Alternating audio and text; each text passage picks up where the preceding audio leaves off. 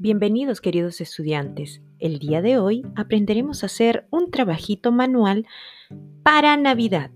Iniciaremos con una botellita de vidrio. Dile a papito y a mamita que puedan lavarla muy bien y después utilizaremos una telita especial, la que sea de tu agrado. Luego solicitaremos, un pegamento eh, es decir, goma puede ser goma en barra o eh, goma líquida. Y eso es todo. Empezaremos pronto. Muy bien.